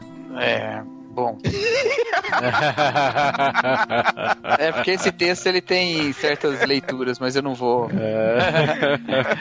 Mas É a tudo bem, tudo bem, entendeu? Mas então nesse dia aí você compra sua, sua arma. Mas você É, tá não, entendendo? aí, corram É, o pro... Ah, a gente Thiago... Não, mas o Thiago no Rio já deveria ter feito isso faz tempo, né? comprar uma espada aqui no Rio? Pô, É, pra quê? Pelo menos, né? de nada. Pelo menos. Ou uma peixeira aí, o Ivandro pode mandar. Aí, pra prestar. Amolada. Sabe, a gente canta aquela, aquela música, não sei se vocês conhecem, aquela música que estou fazendo sou cristão. Hã? Como é que é? Que Canta estou- aí, Cacau. Que estou fazendo se sou cristão, se Cristo deu-me total perdão. Nunca ouviu?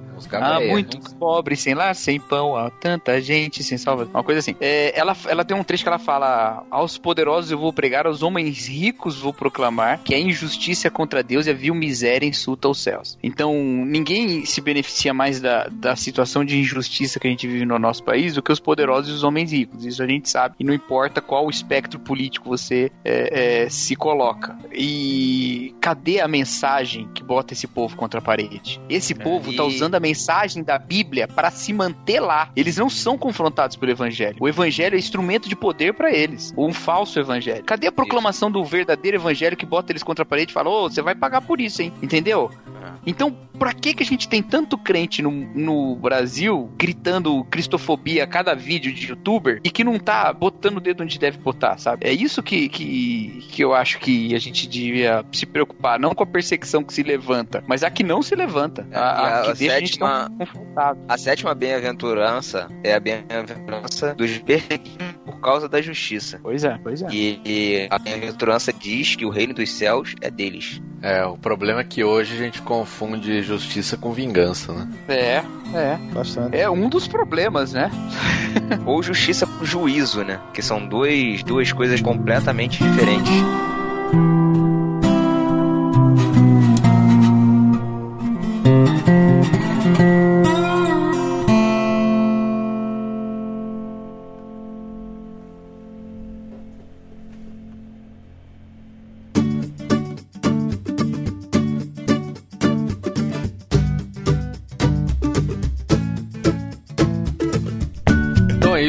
Galera. O papo foi bom, hein? Rendeu, hein? Gostei. Muito bom. Obrigado pelas participações. Cacau Marques, como sempre. Valeu, mano. Me deixa na geladeira, não. Agradecer ao Ivandro aí, que está se recuperando, né, Ivandro? do- De um acidente. Tá aí dando mancada agora. Só uma Melhora. É, boa recuperação. Vamos aproveitar esse período aí de molho e vamos gravar uns podcasts aí, né? Vamos, vamos. Eu que, eu que agradeço, cara, estar tá aqui de volta com vocês. Foi muito bom. É, acho que a demora em voltar aqui é porque eu venho de Jeguinho, né? Aqui do Nordeste. demora chegar aí no Sul. Mas enfim, prazerzaço. Foi muito bom. O papo foi fantástico. Obrigadão mesmo. Valeu, Evandro. Beleza. Valeu. Então é isso. Até daqui 15 dias. Valeu, galera. Tchau. Pedro, volta pro no barquinho, pelo amor de Deus. Não aguento o Matheus de, de host, cara. Tá, tchau, Cacau. Tchau, Cacau. Evandro. Tchau, tchau. Tchau. Você já deu tchau, Matheus? Não, não dei. É, mas ele tem que dar o último. Ele deu o tchau do Pedro.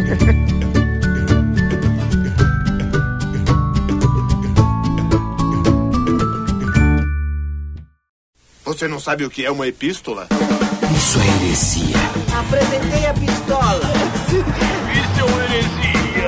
Epístola é uma carta. Ouça agora Epístolas e Heresias. Epístolas e Heresias.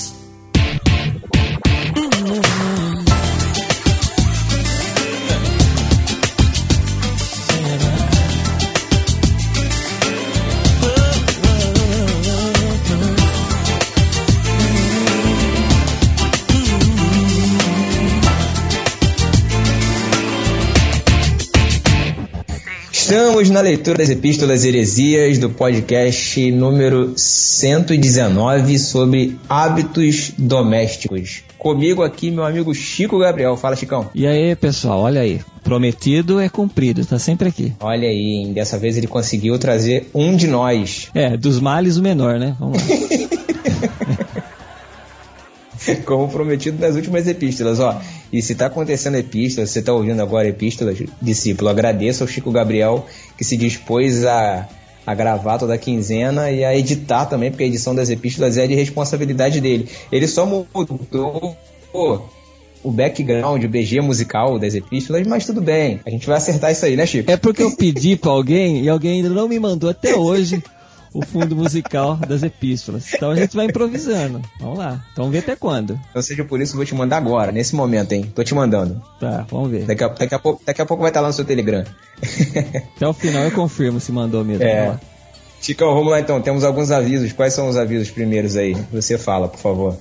Bom, primeiro a gente tem nossas redes sociais para vocês acessarem. Tem lá no barquinho no Telegram, que você pode entrar na confraria. E temos agora o novo. Depois a gente vai falar disso, né? Da nossa nova atração, que também tem um novo grupo lá que você pode entrar. Mas temos também o nosso e-mail, que você pode enviar seu e-mail. Temos o Instagram, que agora diz o Thiago que vai começar a movimentar as lives no Instagram, né? Insta Snap, como se diz, né? Então você pode seguir também o No Barquinho ali no Instagram e saber das novidades que vão surgindo por aí. É, o nosso, o nosso objetivo lá é colocar colocar bastidores, novidades, fazer Insta Stories para o pessoal poder acompanhar o No Barquinho. E o e-mail, você não falou o e-mail, Chico. Qual é o e-mail? E-mail, aí qual que é o e-mail, Thiago? O e-mail é podcast.nobarquinho.com. Discípulo que quiser entrar em contato, mandar sugestão de pauta, quiser mandar feedback sobre o podcast, pode mandar pra gente. E eu, como eu disse, temos uma nova atração aí no NB que vocês, se ouviram o, o mini podcast passado, vocês já estão sabendo. Qual que é a nova atração agora? Você pode falar melhor porque você está bem dentro disso daí, Thiago. a nova atração do No Barquinho é um novo podcast. A gente já tem o próprio podcast No Barquinho, a gente tem o A Deriva, nosso podcast de audiodrama, a gente tem o Delas, que é o podcast das meninas, a gente tem o Nachos, que é o podcast dos desocup... desculpa, dos meninos. e agora a gente vai ter uma nova atração no Barquinho, Discípulos, é o Clube NB. O que, que é o Clube NB, Chico Gabriel? O Clube NB é o clube de leitura do No Barquinho, dos ouvintes do No Barquinho. Pensando naqueles discípulos que gostam de leitura, entendem a importância da leitura na vida, mas por algum motivo não conseguem ler, não conseguem ter uma disciplina de ler, de discutir assuntos de um livro, nós criamos essa nova atração no site, que é o Clube NB. Você faz parte, a gente vai ter um livro todo mês, a gente vai ler, discutir no Telegram em um grupo que a gente criou e gravar um podcast sobre aquele livro que a gente leu e discutiu no Telegram. Olha só que bacana. Para as pessoas que têm hábito de ler, até pode ingressar junto para participar das discussões lá no grupo, né? E quem sabe, e quem sabe pode até gravar um NB junto com vocês, não pode? O NB É, Club. era exatamente isso que eu ia falar. A diferença é Clube NB. Ah, vai ficar. A diferença, o diferencial desse podcast é que, participando ativamente lá do Telegram, no nosso grupo, você pode ter oportunidade de gravar o podcast com a gente. Olha só que bacana. Legal, legal. É porque nada mais é como uma discussão. E, e você já tem o primeiro livro que vocês estão falando sobre, né? Que já tá É. para estudar esse mês pro próximo Clube NB ser gravado. E sobre Isso. qual que é? O livro que a gente está lendo agora é Discipulado do Bom Refa, é o, o livro da Mundo Cristão. Se você não tiver a edição do Mundo Cristão, não tem problema, você tem uma outra edição também da, da Ciência Nodal. E quem não tem o livro físico, quiser tem Kindle, quiser comprar, a Amazon também disponibiliza, você pode comprar por lá, ler e participar. Muito legal. Muito bem. Olha aí. NB cheio de novidades. Começando em 2007 com aí. muita coisa. 2017, você tá 10 anos atrasado, hein, Chico? Nossa, não errei nem um, um ano, né? Errei 10. É, se é pra errar, é errar de uma vez, né? Errar de, de gosto. Ai, Bom, a, a próxima, a próxima sessão aqui é o discípulo desocupado. A gente teve lá no, no barquinho o comentário do discípulo André Lopes, que já participou até aqui com a gente. Ele disse assim, ó, ainda tem NB, que ótimo, vou baixar. Olha só, Esse que André, folgado esse André. Além de TNB, temos novas atrações. Ó, o NB ele está crescendo, ao ao contrário uma- do que se pensa. É. Teve uma resposta aí pra esse, pra esse comentário, Chico. É, a resposta é sua, né? Nós trupica, mas não cai. É musiquinha sertaneja. Cara, sua voz ficou excelente, cara. Fala de novo. Nós trupica, mas não cai. Nós trupica, mas não cai. Pode botar fé que desse jeito vai. Nós trupica, mas não cai. Pode botar fé que desse jeito vai.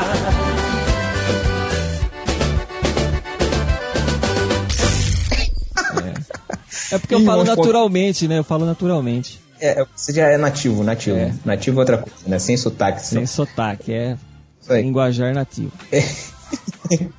Irmãos.com, que a gente teve. Então, irmãos.com não teve. Cadê o pessoal do irmãos.com que ouve e não estão comentando lá em irmãos.com? Comentem lá, pessoal. É. É, é. Pô, entra lá e comenta. O Paulinho vai ficar feliz e a gente também. Exato, é, exato. Próxima sessão, arroz de festa. O arroz de festa, a gente tem o Matheus, que participou do Irmãos.com, os, os esportes que amamos, podcast muito bom, que eu deveria ter participado, mas o Paulinho não me convidou, não entendo por que que ele não convidou.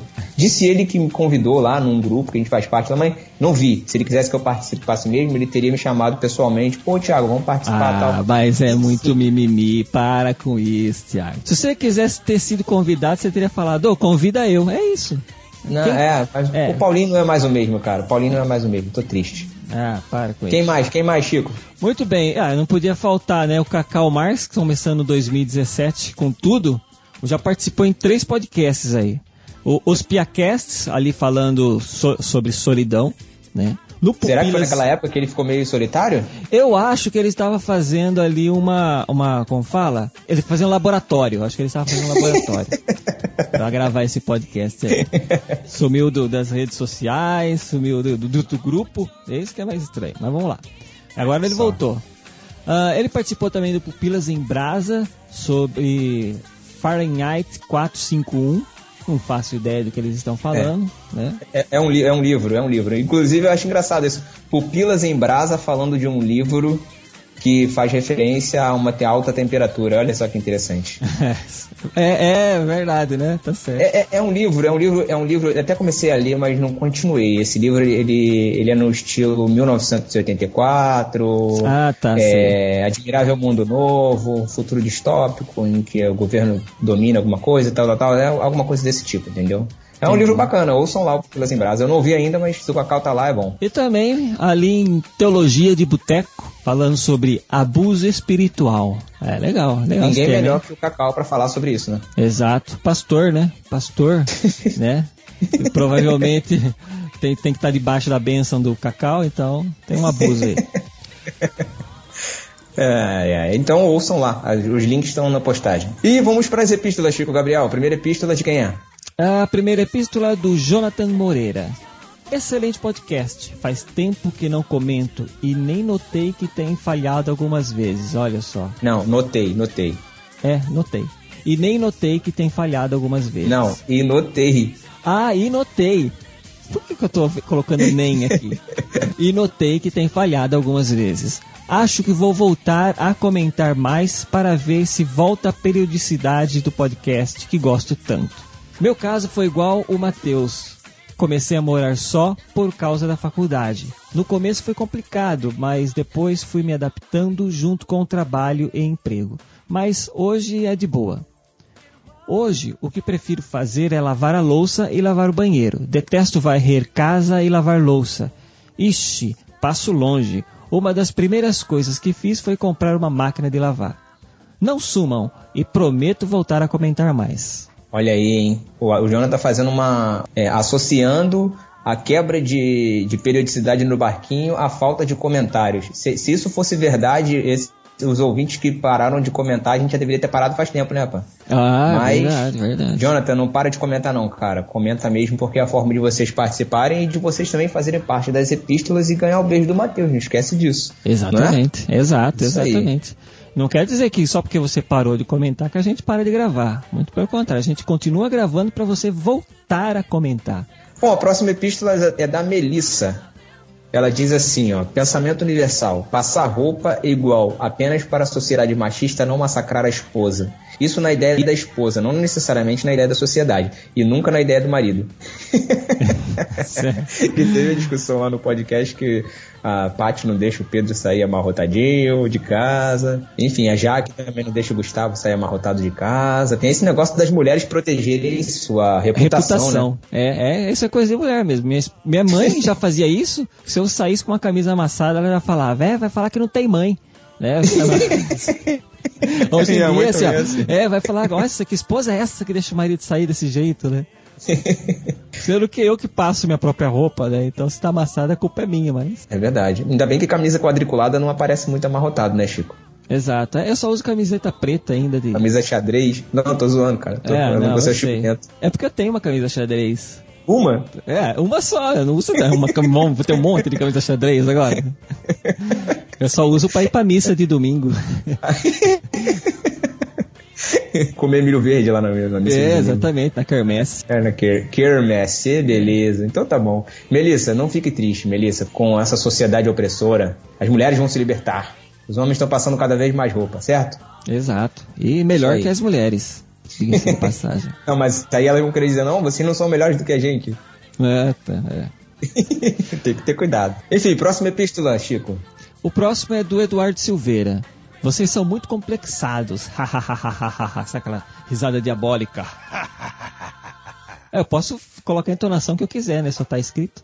Ah, sobre fazer almoço, o bom de morar em cidade pequena é que todo dia pego minha esposa no trabalho, vamos para casa, fazemos o almoço, ou melhor, ela faz, comemos, lavamos a louça e vamos trabalhar. Dá tempo de boa.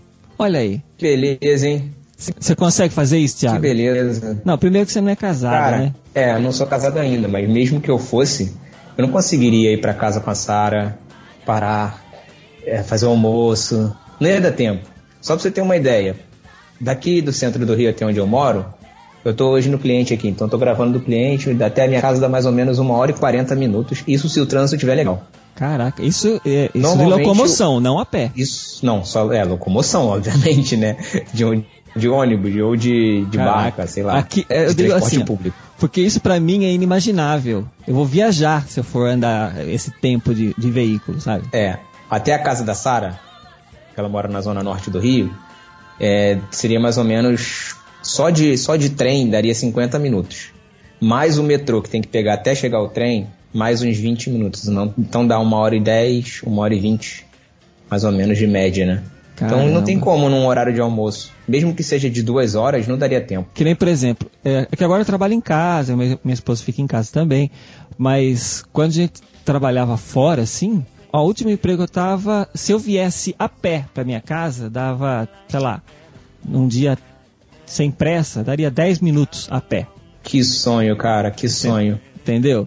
Que sonho, Dez- sério é, mesmo. dez- eu tenho dez muito sonho. minutinhos, mais 10 pra voltar, tinha lá quase duas horas de almoço, então dava tempo de fazer essa vida do Eduardo Silveira tranquila aí. E a pé, sem ser de carro ainda. É, que vidão, Ed, é de brincadeira. Ainda sobra tempo pra tocar bateria, né, cara? Isso aí, muito bom. É, exatamente. Ed The Drummer, grande brother. Valeu aí pela, pela participação, cara. Então, Chico, tá chegando aquela sessão, cara, que todo mundo espera. Você quer chamar? Chame-a, por favor. Está chegando o momento em que todos aguardam, aquele momento onde todos esperam. Eu queria ser rapper nesse momento para poder fazer, sabe? Negócio com muitas rimas legais, sabe? Eu preciso, eu preciso começar. Eu vou entrar no Clube NB para aprender a ler mais, aí eu consigo fazer boas rimas. Ah, Boa, hein? é, então. A leitura te dá isso Muito aí, bom. né, cara? É.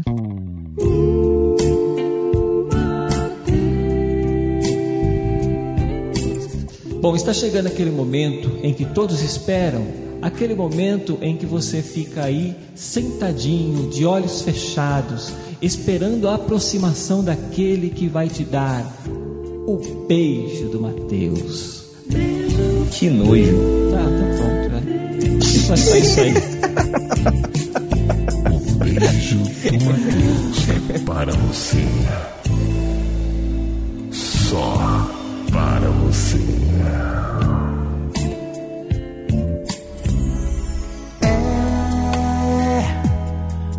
aconteceu pra mim.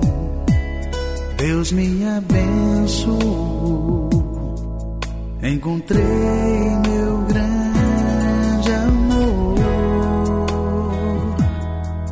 Amanheceu num lindo lago azul. Eu Um beijo do Matheus pro André Lopes. Outro beijo do Matheus vai pro Eduardo Silveira.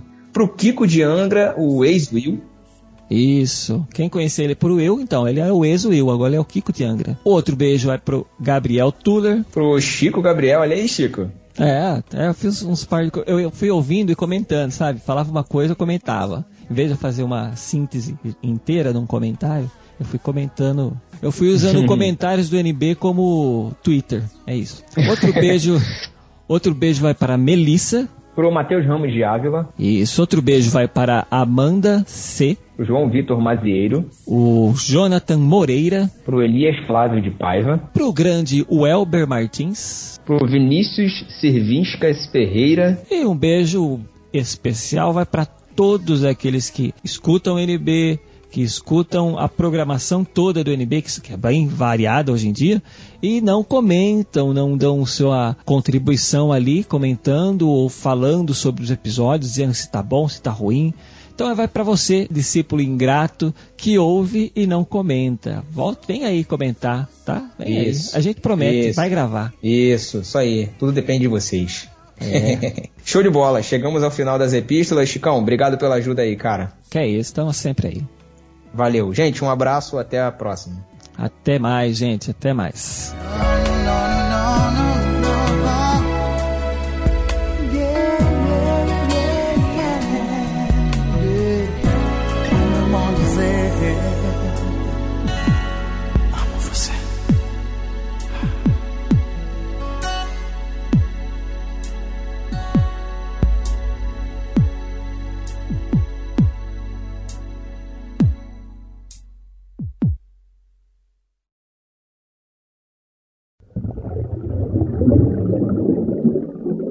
Então, vocês viram a pauta aí? Alguma dúvida? Não, tá tranquilo. As perguntas mais difíceis passa pro Cacau. É, ele tem a obrigação de responder, né? Já que.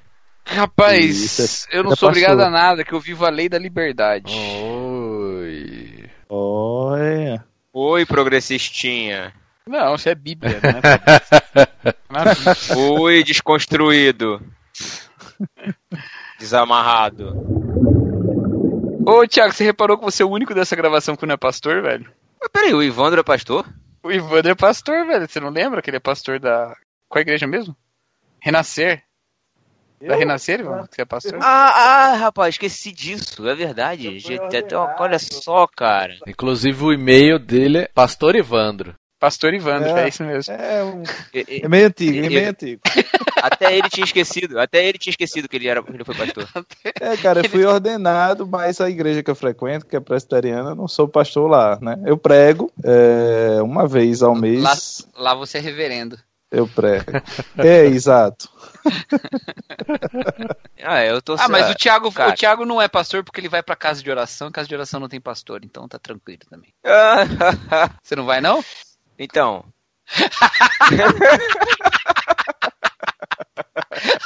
Estão em fase de negociação, pelo visto. Tô negociando, meu, vendendo meu passe, ver quem paga mais. Então vai, pronto? Vamos? Matheus, quem vai abrir o, o programa? É? Eu. Você Quem vai Fala rostear primeiro? Quem vai eu rostear? Vou, eu vou. Eu tô gravando. Você vai já. falar o Fala Discípulo? Vou, pode deixar. Pô, mas fora da, da ordem mesmo? Quebrar tudo? É, ué. Não, ia, sabe o que ia ser legal? O Matheus faz o primeiro e faz o último. Aí o primeiro ele faz animadão e o último ele fala, eu sou o Matheus. Vai, Matheus. É contigo mesmo. Nossa, é muita vergonha alheia fazer isso, né? Como que o Pedro faz? É. Deixa eu pensar. Vai. Fala, discípulo. Que ridículo, velho. Não, Tem que gritar? Tem que gritar? Tem, claro que tem. Pô, tem que pedrar. Então vai. Fala, discípulo.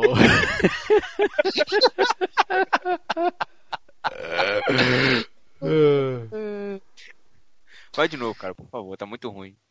Fala, discípulo. Aqui é o Matheus. Aqui é o Thiago. E aqui é o Matheus. Nem lembro mais como é que é a abertura, velho. Não é eu sou? É. Eu sou o Matheus. Não, aqui. Não, aqui. É aqui? Aqui é o Aqui? É, pô. Aqui é o Pedro, aqui é o Thiago, aqui é o Matheus. Então vai. É. Não, já foi, né? É, aí ele fala. Está! Ah, é mesmo. oh my god.